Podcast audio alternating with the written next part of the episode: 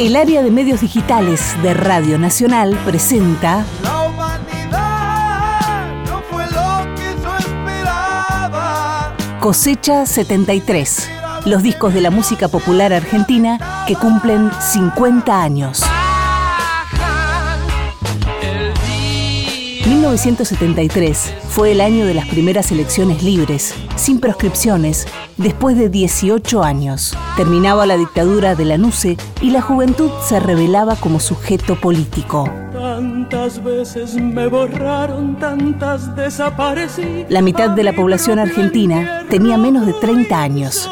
La música popular vivía un momento único. Yo tengo fe porque yo creo en Dios.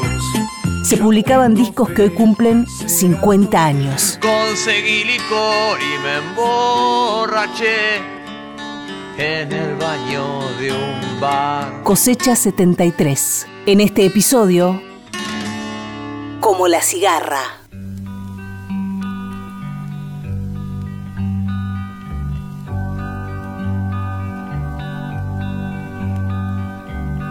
Tantas veces me mataron, tantas veces me morí. Sin embargo, estoy aquí resucitando. En 1971, María Elena Walsh había protagonizado la película Juguemos en el Mundo, versión cinematográfica del espectáculo teatral en el que convivían las canciones infantiles con las dedicadas al público adulto. Pero en 1973, los niños que habían escuchado los discos Canciones para Mirar y El País de No Me Acuerdo habían crecido y tenían ahora la posibilidad de votar. Es en ese clima de efervescencia, propio de una vuelta a la democracia, que María Elena Walsh publica su cuarto disco de canciones para adultos, como La Cigarra. El jardín de infantes eh, tenía una salida, íbamos a crecer, íbamos a, a entrar a la democracia. A este gobierno lo votó el 50% del país, se acabaron los mesías, se acabaron los militares, ahora somos grandes.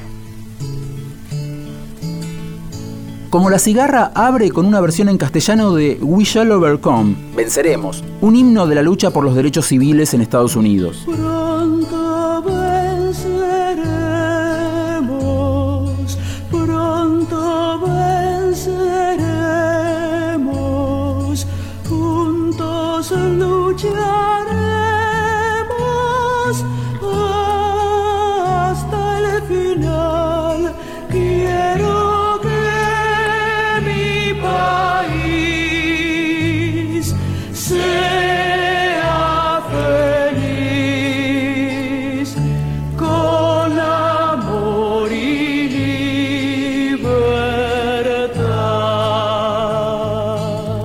La canción tiene su origen en un himno gospel compuesto en 1901 por el pastor Charles Tinley.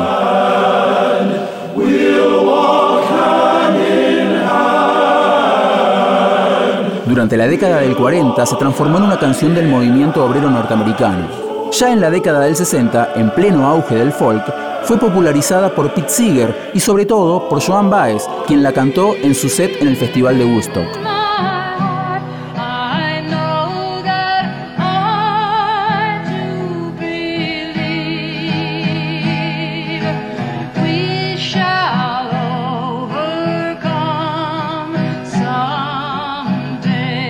En el texto de Contratapa, María Elena dice que es un himno pacifista y señala que es, por esencia, la canción de la resistencia civil y de los movimientos de liberación basados en la violencia del amor y no en las armas. Toda una declaración en un país en el que, según algunas encuestas de la época, el 50% de la población aprobaba el accionar de las organizaciones armadas.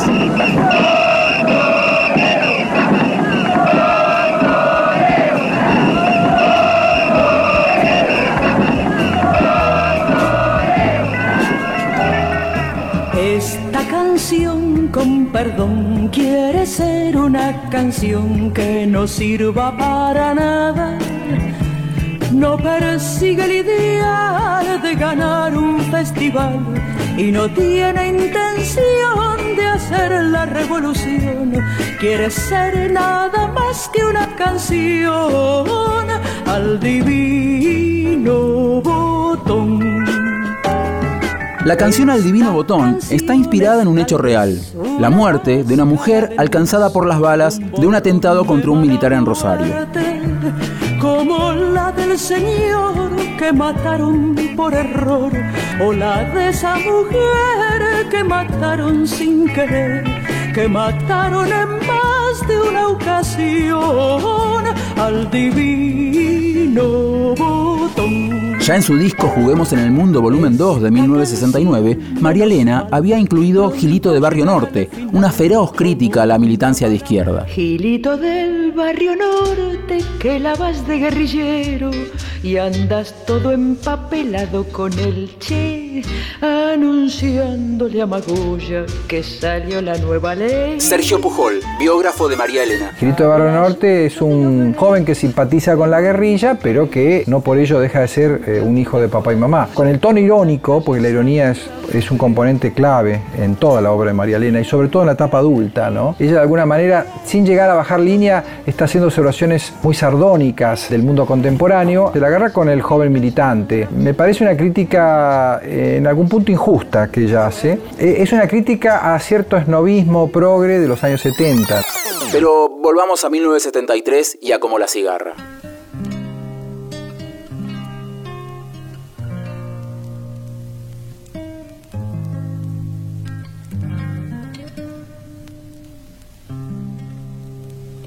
Aquí yace una pobre mujer que se murió de cansada. La segunda canción del disco es Requiem de Madre, basada en un poema inglés anónimo. La canción empieza, de hecho, con un cierto aire de canción folk británica para virar inmediatamente a ritmos del folclore argentino. Desde valle de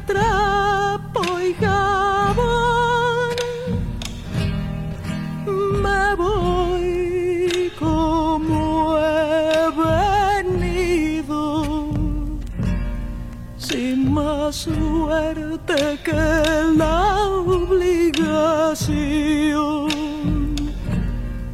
más pago que el olvido.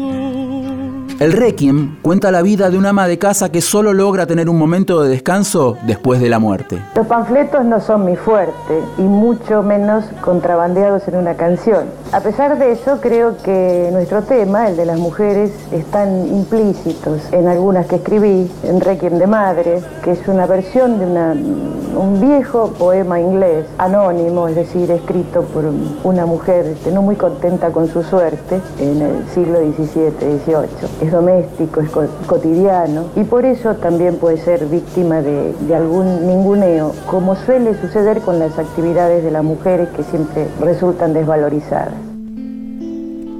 Además de la ya mencionada Venceremos, el disco incluye otras dos canciones que no son de María Elena, ambas de Chico Novarro. Una es Carta de un león a otro, que tiene en este disco su primera versión grabada. Perdona si te digo, hermano mío,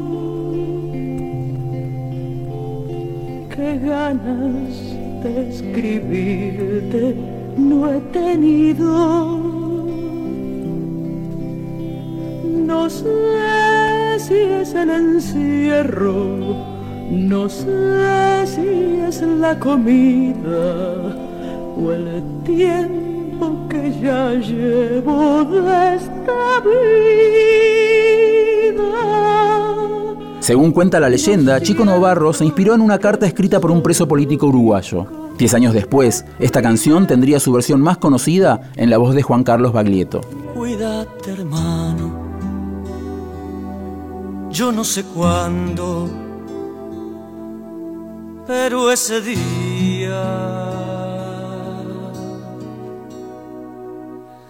viene llegando.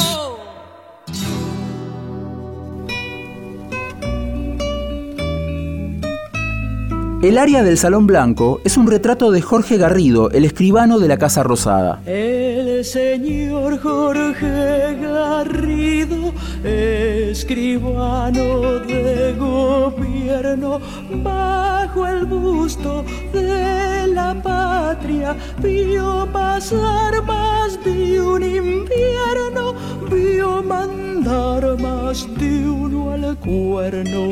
Garrido se recibió de abogado en 1925 1935 y fue nombrado escribano general del gobierno de la nación en 1940, a la muerte de su padre, Enrique Garrido. Ejerció ese cargo durante 34 años, período durante el cual suscribió los juramentos de 19 presidentes y más de 400 ministros. En 1971 la revista Siete Días había publicado una entrevista a Garrido con el título El intocable de la Casa Rosada.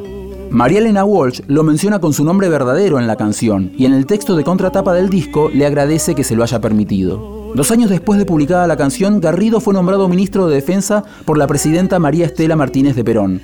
La intención de Isabelita era que Garrido oficiara de intermediario con las Fuerzas Armadas, que ya estaban complotando con miras al golpe de marzo de 1976. Sin embargo, Garrido terminó siendo el vocero de los militares y presionando a la presidenta en nombre de esto. Pero para eso faltarían tres años. En Canción de Caminantes se siente el espíritu de esos días llenos de esperanza por el regreso de la democracia. Porque la vida es poca y la muerte mucha, porque no hay guerra pero sigue la lucha. Siempre nos separaron los que dominan, pero sabemos que hoy eso se termina. Canta María Elena y todo un país esperanzado canta con ella.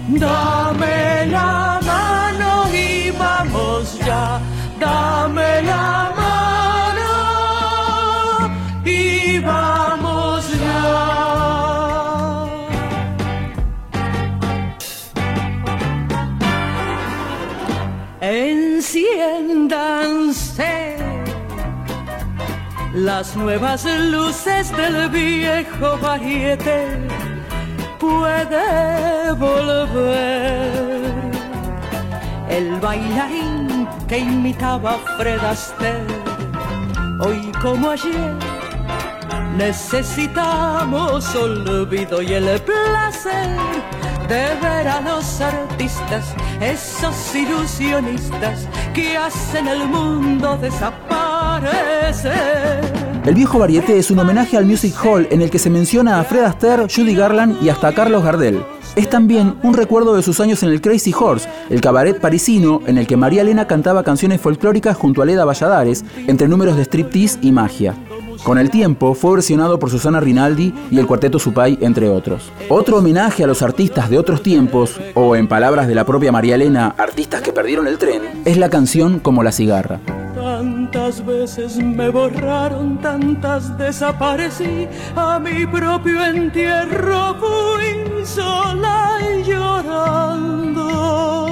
Como la cigarra fue escrita pensando en los actores que en determinado momento de su carrera dejan de ser convocados para trabajar. Sara Facio, fotógrafa, compañera de María Elena. Ella en principio la hizo desde su condición de artista, el artista hay veces que está arriba y hay veces que está abajo y que el público la mima y de golpe el público le da la espalda. Después tomó otros significados, tomó un significado de, de vida, de salud, de exilio, la gente que se fue pero que va a volver y va a seguir cantando. Como la cigarra, no fue un hit instantáneo como cualquiera podría imaginar. Leopoldo Brizuela, escritor, amigo de María Elena. Roland Barthes dice que el clásico, la obra clásica de arte, no es aquella que va diciendo siempre la misma verdad en todas las épocas, sino que en cada época va encontrando una verdad nueva que expresar. La gente siempre se siente expresada por ellas, porque están tan bien hechas y tienen tan poder de, de sugerencia, de connotación, que bueno, consiguen hablar de todas las épocas. ¿no? Creo que esto es así, porque cuando la canción aparece tendría otra significación. Yo había leído la canción como La cigarra en el libro Cancionero contra el mal de ojo que recopilaba sus, sus canciones y siempre me había impresionado, me parecía que era un, un enorme poema y nunca la había escuchado y la escuché por primera vez en un disco de Mercedes que me compré en Brasil y que incluía ese, ese disco, aunque la versión y la versión argentina de ese mismo disco, esa edición no la incluye, seguramente porque la canción estaba prohibida. Tantas veces me mataron, tantas veces me morí, sin embargo estoy aquí resucitando. En la serie de recitales que dio a su regreso al país en el verano de 1982, Mercedes Sosa cantó Como la cigarra. La canción se volvía así un relato del propio exilio de Mercedes. Los versos, tantas veces me borraron, tantas desaparecí, cobraban un nuevo significado. cantando al sol como la cigarra, después de un año bajo la tierra, igual que sobreviviente que vuelve. Sergio Pujol, biógrafo de María Elena. Fue compuesta y grabada en un año altamente político, en 1973. Sucede que mm, la figura de Mariana Walsh no estaba asociada a la canción testimonial, a la, llamada canción de protesta. Y por otro lado, la canción, según ella explicó en, más de una oportunidad, se había inspirado en, el final de los viejos actores que después de haber tenido un momento de gloria en su juventud, asumían algunos papeles en teatro, en televisión y, volvían como a la cigarra, ¿no? Es decir, se resistían a, pasar a retiro de modo definitivo.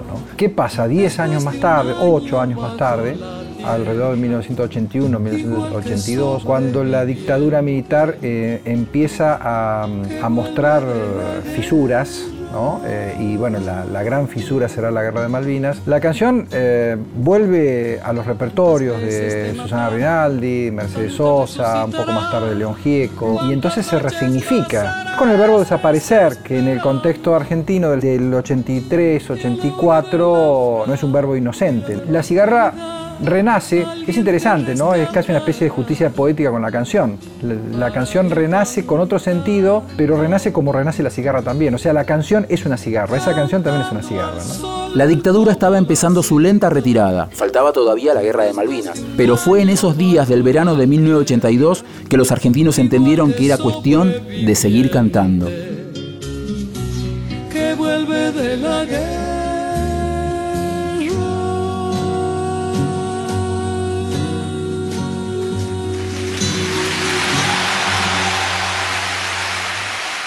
Las aguas vivas a la deriva, medusas transparentes, inofensivas, gelatinosas,